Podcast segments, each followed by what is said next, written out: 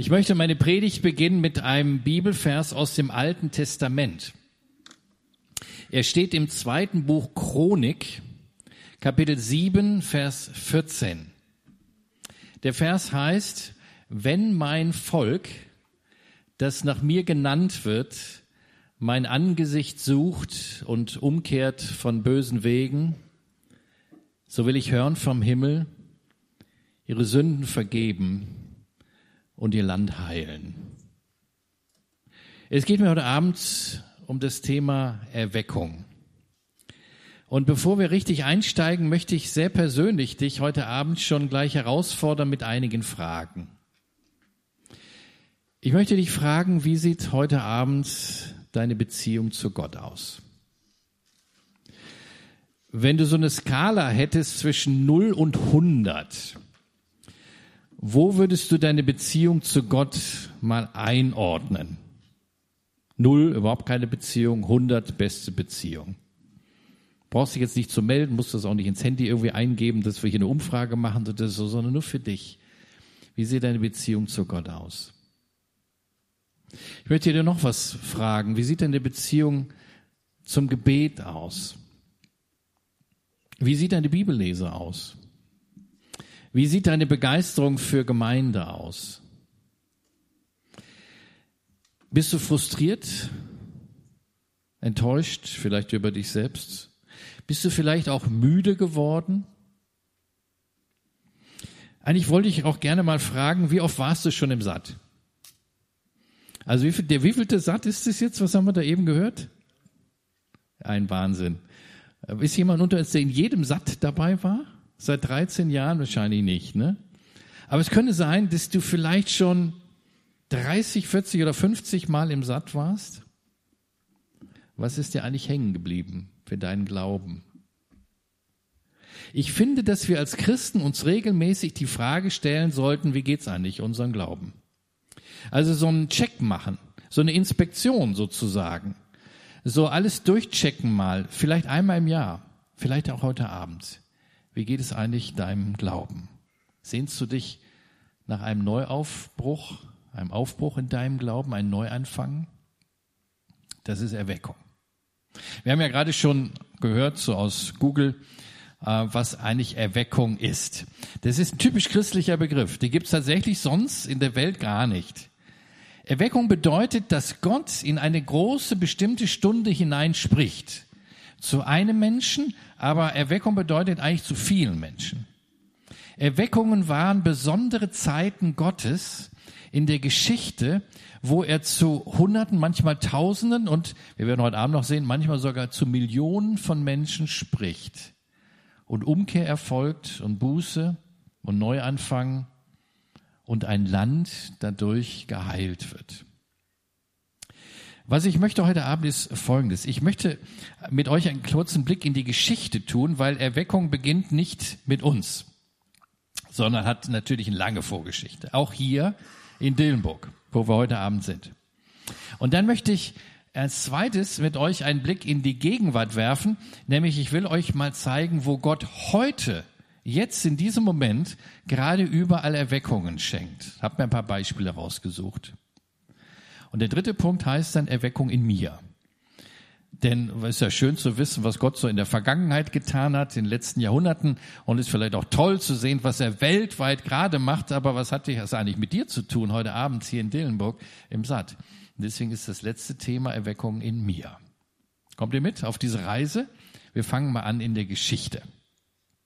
Erweckung damals habe ich das genannt, Erweckung in der Vergangenheit. Man muss nämlich wissen, Erweckungen gab es jetzt nicht nur heute und in der Gegenwart, sondern gab es natürlich schon immer. Gott hat in besonderer Situation zu besonders vielen Leuten in 2000 Jahren gesprochen. Das ist toll.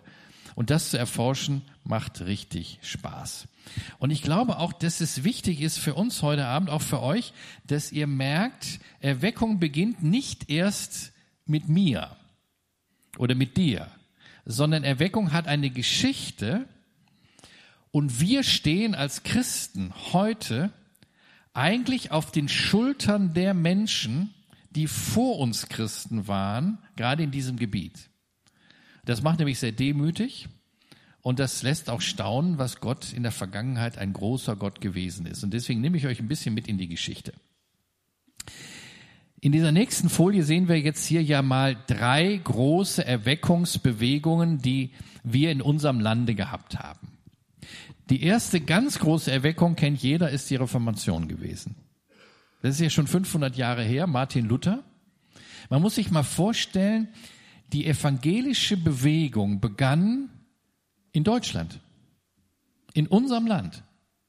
Es gäbe den evangelischen Glauben wohl nicht, wenn es nicht Deutschland gäbe, wenn es nicht Martin Luther gäbe. man muss ja sehen, dass fast die Hälfte der Christenheit ist ja evangelisch. Und das begann hier in Deutschland vor 500 Jahren. Da war ein einfacher Mönch, Martin Luther, der durch die Bibellese, durch die Lektüre des Römerbriefes plötzlich auf diesen revolutionären Gedanken kam, dass das Heil durch Gnade kommt und nicht durch Leistung. Dass Gott uns das Heil schenkt in Jesus Christus und dass wir uns das nicht erarbeiten müssen. Das ist der Ursprung dessen, was wir evangelisch nennen.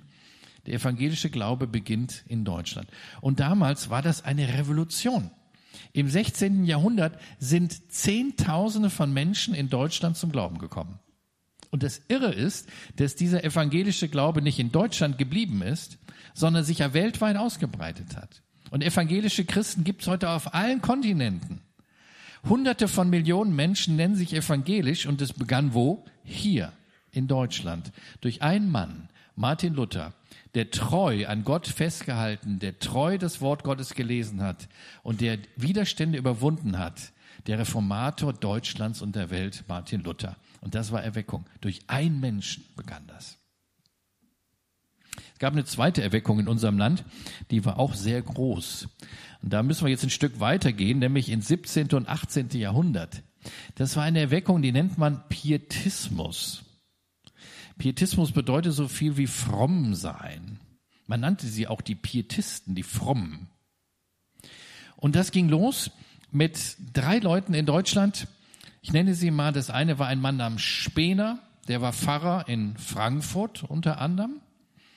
Und er hat einfach angefangen, so ernste Christen in einem Hauskreis zu sammeln. Und was haben sie da gemacht? Die haben sie Bibel gelesen. Und durch die Lektüre der Bibel sind ganz viele Leute in Frankfurt zum Glauben gekommen.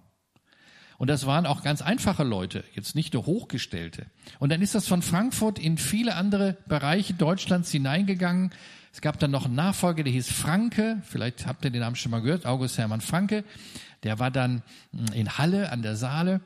Und von da ging das auch wieder in ganz viele Gebiete. Und da gab es noch einen dritten Mann, der hieß Zinzendorf, Graf Zinzendorf. Der hat die Losungen, kennt ihr vielleicht, dieses Losungsheft entdeckt und vieles andere. Das war eine Riesenbewegung in Deutschland.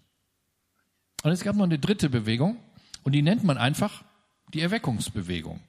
Das war eine Bewegung im 19. Jahrhundert und die ist für diese Gegend hier, wo wir jetzt sind, der Dillkreis entscheidend gewesen. Also weniger der Reformation, die auch, weniger der Pietismus, die auch, aber vor allen Dingen die sogenannte Erweckungsbewegung des 19. Jahrhunderts. Und ich sage euch gleich zu dieser Erweckungsbewegung, ohne diese Erweckungsbewegung im Dillkreis säßen wir alle nicht hier. Denn fast alle größeren Gemeinden hier, auch besonders die Freikirchen, sind alle durch diese Erweckungsbewegung im 19. Jahrhundert entstanden. Ich erzähle euch ein bisschen über diese Erweckungsbewegung, weil es ist eine tolle Geschichte, die diese ganze Gegend hier total verändert hat. Da kamen plötzlich Leute, die waren sehr unzufrieden mit ihrem eigenen Glaubensleben. Der Glaube im 19. Jahrhundert war nämlich nicht besonders lebendig. Es war ein stark traditioneller Glaube. Es war auch ein Glaube, wo der, die persönliche Beziehung zu Gott eine ganz nebensächliche Rolle spielte. Und das hat einige Leute hier so umgetrieben, dass sie gesagt haben, wir brauchen eine Erneuerung. Und von einem dieser Menschen will ich euch erzählen. Und ich zeige euch jetzt ein Bild von ihm. Das ist eine, das einzige Bild, was es von ihm gibt. Das ist dieser Mann, der hieß Johannes Waldschmidt. Ich vermute, ihr habt den Namen noch nie gehört, oder? Johannes Waldschmidt? Ich sage euch sehr ernst, ohne Johannes Waldschmidt säßt ihr nicht hier. Ohne Johannes Waldschmidt gäbe es dieses, diese Gemeinde nicht. Ich erzähle euch ein bisschen, wer das war. Zunächst mal, wenn ihr euch den so mal anschaut, schaut mal ein bisschen genauer hin, was fällt euch auf? Der erste Punkt war, der war jetzt nicht besonders schön. Also besonders die Nase nicht. Der war schon sehr auffällig. Aber das war egal. Das Zweite, was ihr wissen müsst, ist, der Mann war auch nicht besonders klug. Er war nämlich nicht an der FDH gewesen, ja, die gab es dort damals noch gar nicht. Der war vom Beruf Schuster. Schuhmacher. Schuster. Und dieser Mann war, hat eine ganz bewegende Geschichte, nach Siegen gereist eines Tages zu einer Fortbildung und war in Siegen zum Glauben gekommen. Und hatte dort Gott erkannt und erlebt in seinem Leben und war total umgekehrt und hat sein Leben total Jesus gegeben und ist dann von Siegen zurück hier in diese Gegend, wo er wohnte, wo er arbeitete, und zwar in den Ort Frohnhausen. Schon mal gehört? Frohnhausen. Wer kommt aus Frohnhausen? Darf ich mal eben gucken? Kommt jemand aus Frohnhausen? Ja, vereinzelt. Wisst ihr, dass Frohnhausen der wichtigste Ort der Erweckungsbewegung in dieser Gegend war? Von Frohnhausen ging die Erweckung im Dillkreis aus. Und dort wohnte eben dieser Johannes Waldschmidt. Und was hat er gemacht? Er kam zurück nach Frohnhausen und hat sofort erstmal einen Hauskreis gegründet. Er hat also Leute um sich geschart, die auch Jesus mehr kennenlernen wollten. Und das war damals eine ganz gefährliche Sache, weil dem Pfarrer hat das gar nicht gefallen. Und da hat es richtig Druck gegeben.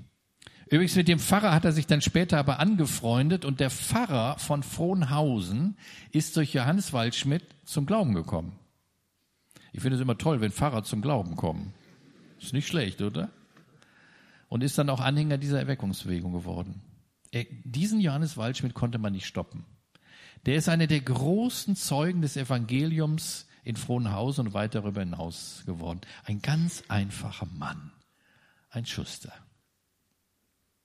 Der hat hinterher so viel Druck gekriegt, dass in Dillenburg, also hier, die Geschäfte im Schaufenster ein Bild von ihm aufgehängt haben, um vor ihm zu warnen.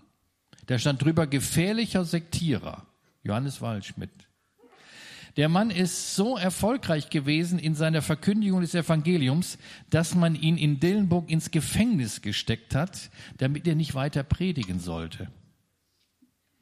Als er nach ein paar Wochen dann entlassen wurde aus dem Gefängnis, hat er zu seinen Leuten gesagt, die schönste Zeit meines Lebens war die Zeit im Gefängnis in Dillenburg, weil ich dort Gott besonders erlebt habe. Johannes Waldschmidt, ihr habt noch nie von ihm gehört? Ohne ihn säßt ihr nicht hier. Durch diese Erweckungsbewegung, die von Frohnhausen dann in den ganzen Dillkreis ging, sind Dutzende von Gemeinden entstanden. Fast alle dieser freien evangelischen Gemeinden zum Beispiel, die es hier gibt im Dillkreis, führen sich zurück auf diese Erweckungsbewegung. Da sind ganz viele Versammlungen entstanden, Hauskreise entstanden, durch einen Mann, der bereit war, Gott konsequent zu dienen. Johannes Waldschmidt, merkt euch diesen Menschen. Der bereit war, für sein Glauben sogar Nachteile in Kauf zu nehmen.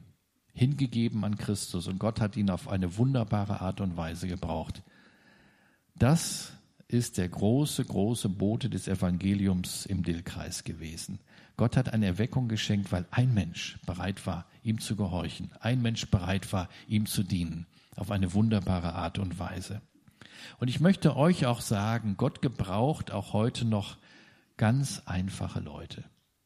Also es ist kein Fehler, zur FDH zu kommen. Wirklich nicht. Aber das Schöne ist ja, dass Gott eben nicht nur diese Studenten der FDH gebraucht sondern auch dich, wie diesen Johannes Waldschmidt. Und das ist ein unglaublicher Segen. Es kann mit dir beginnen, die Erweckung, die wir heute auch so bitter nötig haben, auch in unserem Land und auch in unserer Stadt und vielleicht auch in deinem Dorf, wo du herkommst. Erweckung. Dieser Waldschmidt hat also wahnsinnig viel getan, wahnsinnig viel gepredigt, dann kamen andere dazu. Das Ganze ist wie so ein Schneeballeffekt gewesen. Und ähm, es sind neue Hauskreise entstanden, neue Versammlungen entstanden ähm, in Simmersbach, in Eiershausen, in Wissenbach, in Mandel, in Steinbrücken, in Nanzenbach und Weidelbach und wie das alles heißt hier. Alles von diesem einen Mann, Das ist einfach großartig. Tausende haben ihr Leben Gott gegeben. Erweckung im Dillkreis im 19. Jahrhundert. Und ich will es nochmal sagen, viele unserer Gemeinden gäbe es nicht, wenn nicht vor uns Leute auf Gott gehört haben bereit gewesen sind, ihr Leben Gott zu geben. Das sind die Schultern, auf denen wir hier stehen. Sind wir Gott dankbar dafür? Besondere Zeiten der Erweckung. Okay, lassen wir also jetzt mal das Geschichtliche und kommen wir mal zu heute. Weil das ist vielleicht ein bisschen interessant. Erweckung heute. Das erste ist die schlechte Nachricht.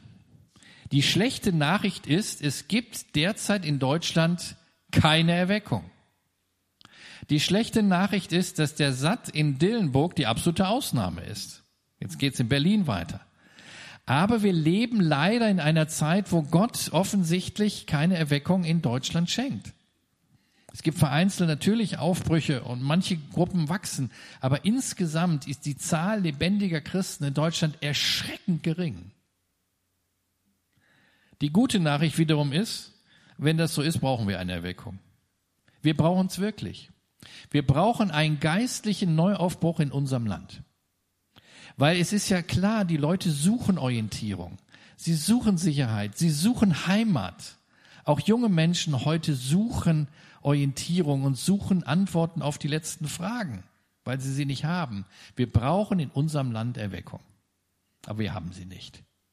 Das ist die schlechte Nachricht.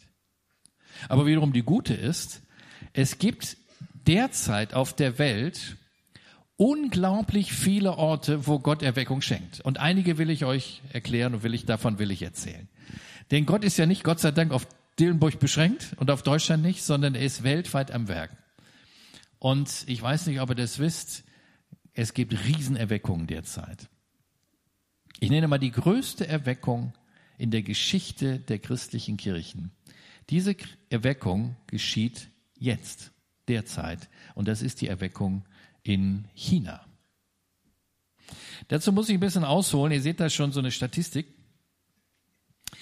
China war viele Jahrzehnte ein wichtiges Missionsland. So etwa ab 1870 herum kamen sehr viele Missionare nach China, weil China ja nicht erweckt war. Das hing mit einem Mann zusammen, es geht ja oft mit einer Person los, die so sein Herz gegeben hat in China und sicherlich kennen viele diese Namen, das war Hudson Taylor. Hudson Taylor ist der größte China-Missionar gewesen, den es überhaupt gab. Äh, ein Mann, der äh, aus England kam und sich ganz in die chinesische Kultur hineingegeben hat, auch die Kleidung der Chinesen übernommen hat, hat sich auch so einen langen Zopf wachsen lassen und vieles andere und hat die Leute wirklich geliebt. Und durch Hudson Taylor sind Tausende in China zum Glauben gekommen. Und dann war er auch einer, der in solchen Veranstaltungen wie heute Abend die Leute, jungen Leute aufgerufen hat, willst du nicht Missionar nach China, in, nach, in China werden? Und zur Hochzeit dieser Mission, die er gegründet hat, die China-Inland-Mission, gab es 2000 Missionare der China-Inland-Mission, die in China gearbeitet haben. Das war eine tolle Zeit und dadurch sind auch wirklich einige hunderttausend Menschen zum Glauben gekommen. Das Ganze hörte abrupt auf 1949. 1949 sind nämlich alle Missionare aus China rausgeworfen worden. Es war die sogenannte Kulturrevolution Mao Zedong und der hat alle Missionen verboten und alle Missionare der China in der Mission mussten innerhalb von Wochen das Land verlassen. Im Jahre 1951 galt China als missionarsfreie Zone. Keine Missionare mehr in diesem ganzen Land. In der damaligen Zeit rechnete man ungefähr im Jahre 1950 mit etwa eine Million Christen, die es gab durch die China-Inlandmission. Eine Million, das ist schon toll. Eine Million. Aber damit war 1950 Schluss. Keine Mission mehr, alles verboten.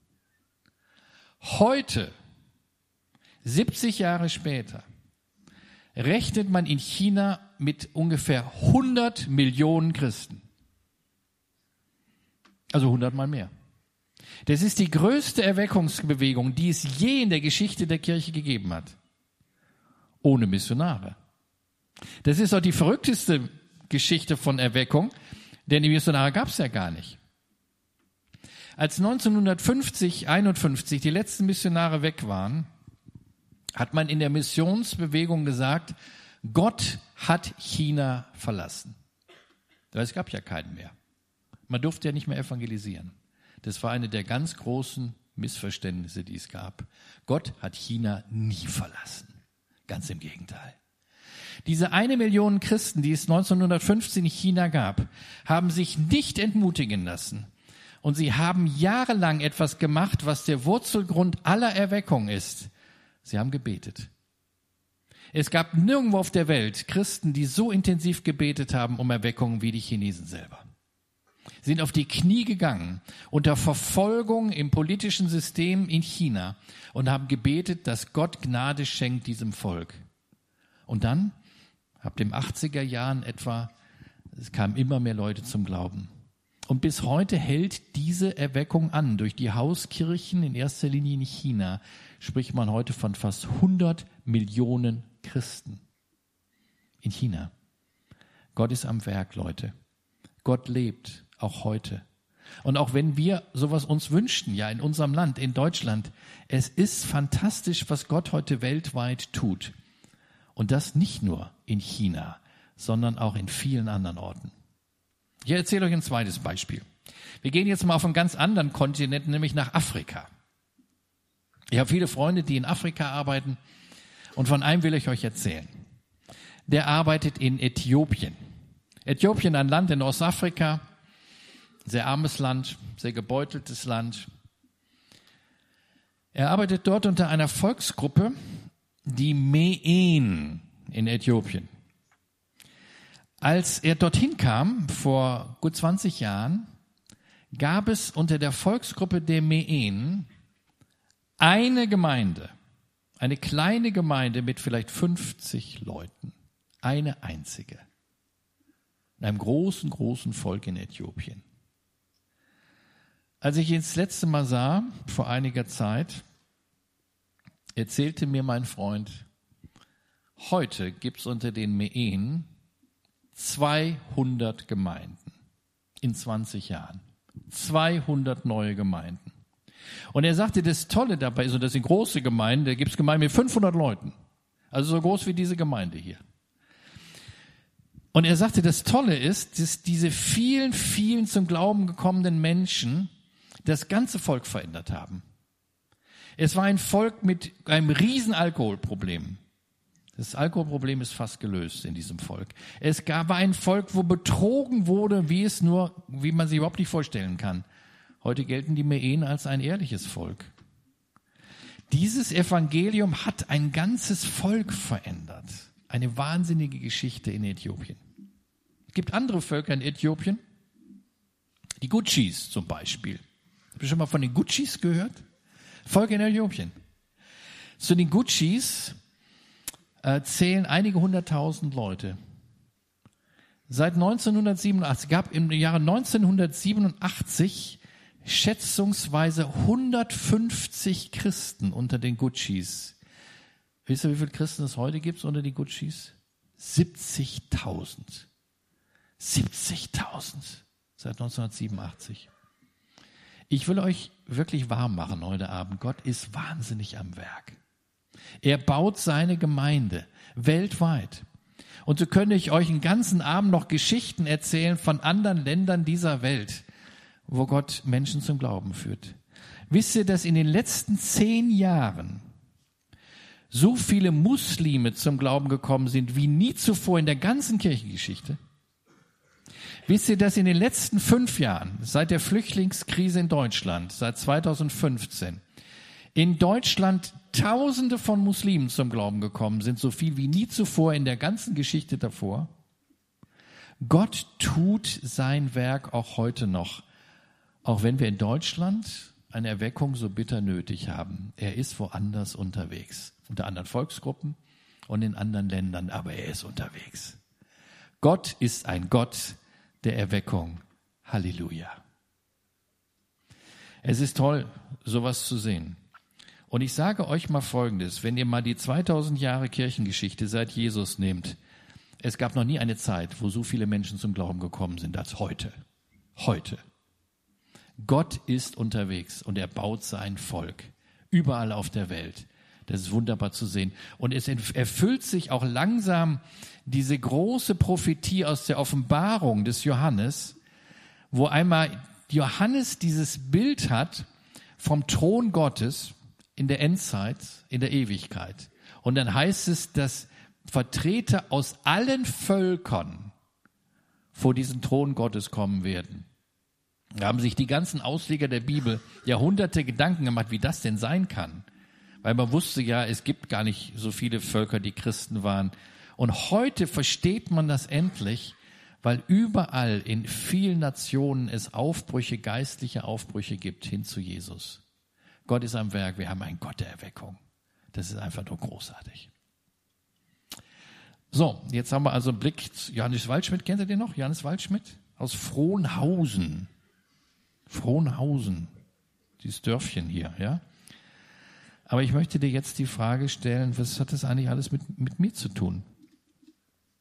Ich kenne den Johannes Waldschmidt nicht und in China war ich auch nicht und im Augenblick will ich auch gar nicht nach China. Aus anderen Gründen. Was hat das mit mir zu tun? Nun, ich glaube, dass wir alle Erweckungen dringend nötig haben, auch wir selber. Ich möchte uns nochmal diesen Bibelvers jetzt vor Augen malen, den ich am Anfang ja vorgelesen habe. Vielleicht können wir uns den jetzt mal anschauen. Gott sagt, wenn mein Volk, das nach mir genannt wird, mein Angesicht sucht und umkehrt von bösen Wegen, dann will ich hören vom Himmel und ihre Sünden vergeben und ihr Land heilen. Das ist für mich eine der schönsten Bibelverse, die es gibt, aus dem Alten Testament. Es ist ein Wort Gottes in einer besonderen Situation und das will ich euch erzählen. Und zwar war damals gerade der Tempel fertig geworden unter Salomo. Und wer den Tempel so in Jerusalem kennt von Bildern oder von Modellen, der weiß, der war richtig toll. Der war großartig. Und die hatten ja das beste Material in den Tempel reingesteckt und hatten Jahre daran gearbeitet. Jetzt kam die Einweihung des Tempels und Salomo war einfach stolz auf diesen Tempel. Und dann kommt Gott und redet zu Salomo und er klopft ihm aber nicht auf die Schulter und sagt nicht, das ist super. Ihr habt ein tolles Gebäude gebaut hier, ein super Gemeindezentrum, sondern er sagt, ihr sollt umkehren und ihr sollt Buße tun. Denn das Volk hatte zwar einen tollen Tempel gebaut und hatte irgendwie sich ins Zeug gelegt für Gott, aber das Herz des Volkes war weit entfernt. Und deswegen muss Gott in dieser besonderen Zeremonie der Tempeleinweihung eigentlich dem Volk ein Gerichtswort sagen, nämlich dieses Wort. Und ich glaube, dass die Situation zur Zeit des Salomo auch parallel hat zu heute, zu dir und zu mir. Also wir können ja eigentlich auch was vorweisen, oder? Ähm, wir sind ja Christen und wir, wir lesen ja auch irgendwie in der Bibel und wir singen schöne Lieder wir machen Lobpreis. Und wir haben irgendwie tolle Gebäude auch. Und ich weiß gar nicht, wie viele Gemeinden es hier im Dillkreis gibt. Es ist ja an jeder Ecke. Ich hörte mal in Frohnhausen gibt es zehn Gemeinden. Kann das die Frohnhausener bestätigen? Ja, und CVM oder sowas. Das ist ein Wahnsinn. Wir haben echt was geschafft. Toll, nicht? Aber wie sieht es eigentlich innen drin aus, in unserem Herzen? Ich glaube, wir sind nicht viel, viel anders als Israel damals. Und deswegen gilt diese Botschaft Gottes damals ja auch uns. Und wenn wir uns die jetzt mal anschauen, dann sagt Gott ja Folgendes. Er sagt, hm, da ist das Volk, das nach mir genannt wird. Also ich übertrage das heute mal, das sind die Christen. Wir sind ja auch nach Gott benannt, nach Christus genannt. Und dann sollen wir sein Angesicht suchen. Wir sollen in die Gegenwart Gottes treten. Das ist der Beginn der Erweckung. Weg von mir hin zu Gott schauen. Wir beschäftigen uns ja ganz oft mit uns selbst. Und wir drehen uns immer wieder um uns und fragen, wie geht's mir und was kann ich oder was kann ich nicht und haben auch Selbstzweifel mm, und sind von uns aber irgendwie dann beeindruckt und so und machen äh, Selfies und keine Ahnung was. Es geht ja ganz oft um uns. Und das erste, muss ich dir sagen, wenn du Erweckung in deinem Leben erleben willst, schau auf Gott. Mein Angesicht sucht. schauen wir auf Gott, gehen wir in seine Gegenwart und dann werden die Dinge in uns sehr klein und sehr still und sehr unbedeutend. Es geht um Gott. Das ist Erweckung. Mein Angesicht sucht. Und er sagt er was Zweites. Er sagt, und umkehrt vom bösen Wegen. Ich glaube, dass bei Erweckung es ein Missverständnis gibt. Dass nämlich viele Leute sagen, Erweckung will ich. Aber so, dass ich mich nicht ändern muss. Versteht ihr? Ähm, das ist natürlich das Schönste. Also wenn ich jetzt eine Umfrage machen würde, hier, wer ist für Erweckung, dann wären die meisten dafür. Aber wenn ich sagen würde, Erweckung gibt's nur, wenn du dich änderst, wäre nur die Hälfte dafür. Oder noch weniger. Und deswegen müssen wir verstehen, Erweckung kostet etwas. Erweckung gibt es nicht zum Nulltarif. Bei Erweckung musst du investieren. Bei Erweckung geht es um Umkehr und um Buße. Erweckung geht es um Sünde und um Vergebung. Und die Erweckungen in der Kirchengeschichte, sei es die Reformation oder der Pietismus oder die Erweckungsbewegung des 19. Jahrhunderts oder die Erweckung in China oder die Erweckung in Äthiopien, begannen immer dadurch, dass Christen umgekehrt sind, dass Christen in sich geschlagen haben, dass Christen ihre Sünden bekannt haben. Und dann hat Gott Erweckung geschenkt. Wenn du Erweckung haben willst, aber willst nicht umkehren, gibt es keine Erweckung geben. Erweckung beginnt immer bei uns Christen indem wir bereit sind, unsere Schuld einzugestehen und umzukehren vom bösen Wegen.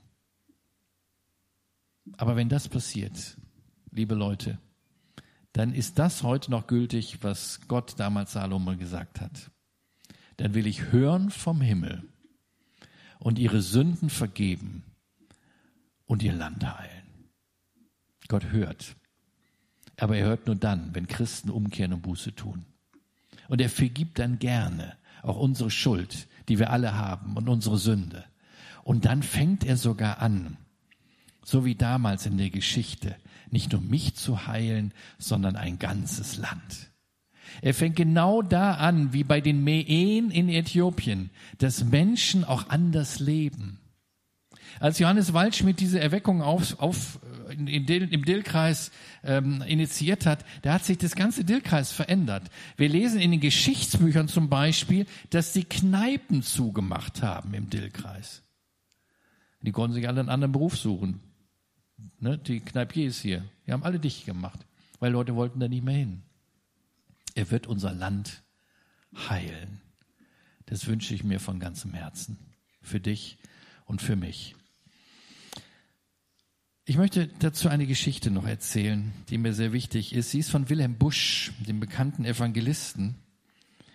Wilhelm Busch erzählt mal in einem seiner Bücher eine Geschichte, die mich immer sehr bewegt hat, bis heute.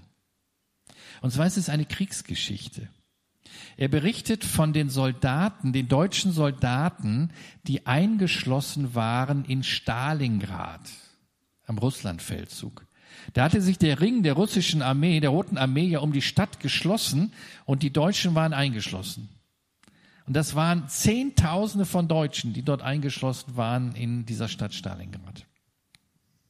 Und er schreibt Wilhelm Busch, dass am Ende nur noch Flugzeuge reinflogen, deutsche Flugzeuge nach Stalingrad, so im Sinkflug, im Tiefflug haben Munition gebracht und Medikamente und sind dann auch wieder aus der Stadt rausgeflogen, aber nur mit Verletzten, mit Verwundeten. Und die Soldaten blieben zurück.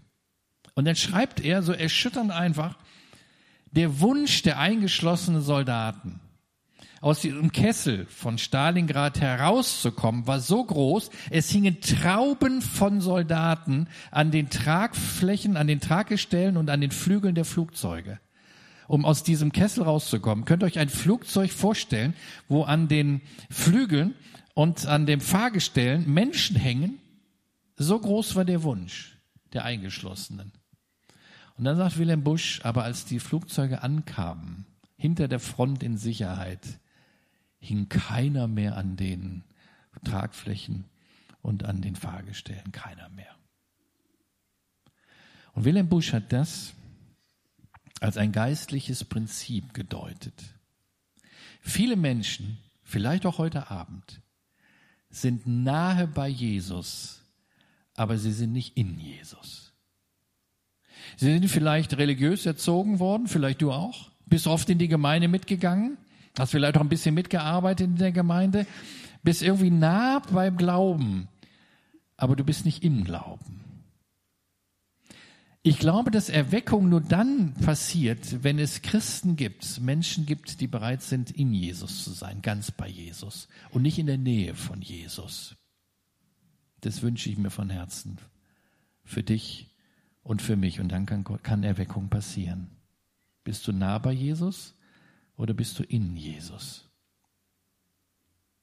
Und zum Schluss noch eine Geschichte, eine der Erweckungsgeschichten. Auch vor 150 Jahren gab es eine große Erweckung in Indien. Diese Erweckung war eine sehr blutige Erweckung, weil viele Christen, die damals zum Glauben gekommen sind, wurden getötet für ihren Glauben. Und eine der erschütterndsten Geschichten ist die Geschichte einer Familie, die in einem Bundesstaat in Indien zum Glauben kam und durch einen Missionar. Der Missionar zog dann weiter und die Familie war die einzige christliche Familie in dem ganzen Stamm.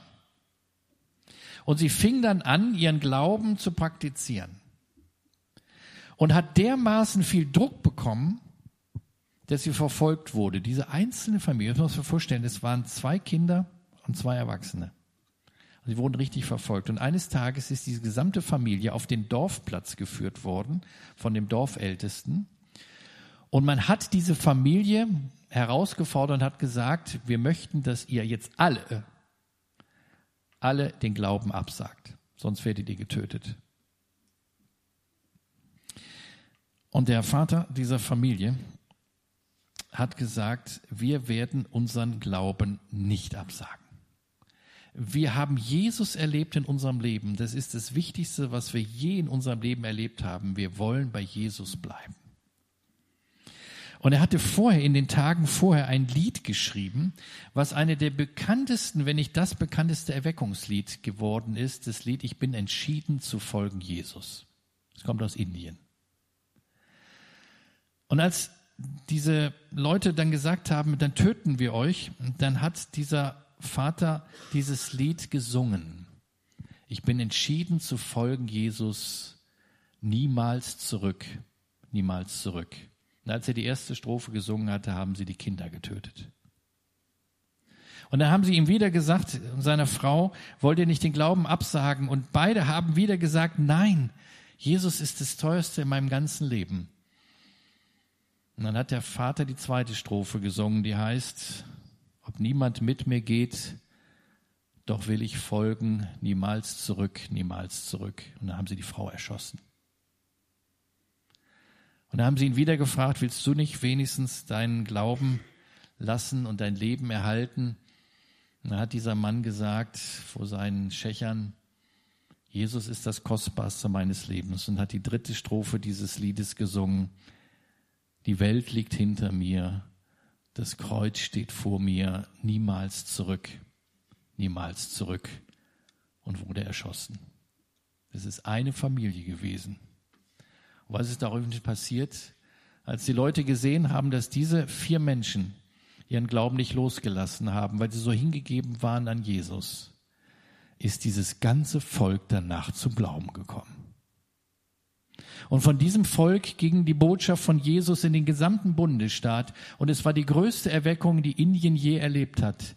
Und der spätere Erweckungsbewegung Sadhu Sundar Singh, der große Erweckungsbewegung, Prediger von Indien, hat dieses Lied dann als Lied der Märtyrer von Indien in die Welt gebracht. Ich bin entschieden zu folgen Jesus. Niemals zurück, niemals zurück. Einfache Leute, vier Leute, die Jesus über alles geliebt haben, die bereit waren, für Jesus ihr Leben zu lassen. Und Gott hat's gebraucht und hat eine Erweckung geschenkt. Lasst uns beten.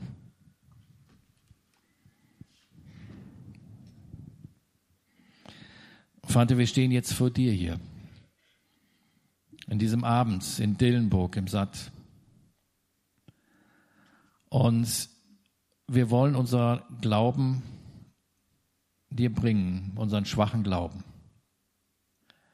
Du hast in unserem Land so wahnsinnig tolle Erweckungen geschenkt. vor langer Zeit. Und wir stehen auf den Schultern dieser Leute, alle hier, und sind dafür dankbar. Und du tust so wahnsinnig viel in unserer Zeit heute in China, in Äthiopien und in vielen anderen Ländern. Da kommen Millionen zum Glauben. Herr, wir wollen es auch hier erleben in unserem Land und auch in uns, in mir. Und wir wollen in dir sein, lieber Herr. Und wir wollen bereit sein, auch unseren Glauben, für unseren Glauben unser Leben zu lassen, wenn es sein muss, in der Hingabe, weil du das Wichtigste bist. Gebrauch du jeden Einzelnen. Und ich bitte dich, der du jetzt mitbetest, dass du dieses Bekenntnis mitsprichst. Ich bin entschieden zu folgen Jesu. Niemals zurück. Niemals zurück. Amen.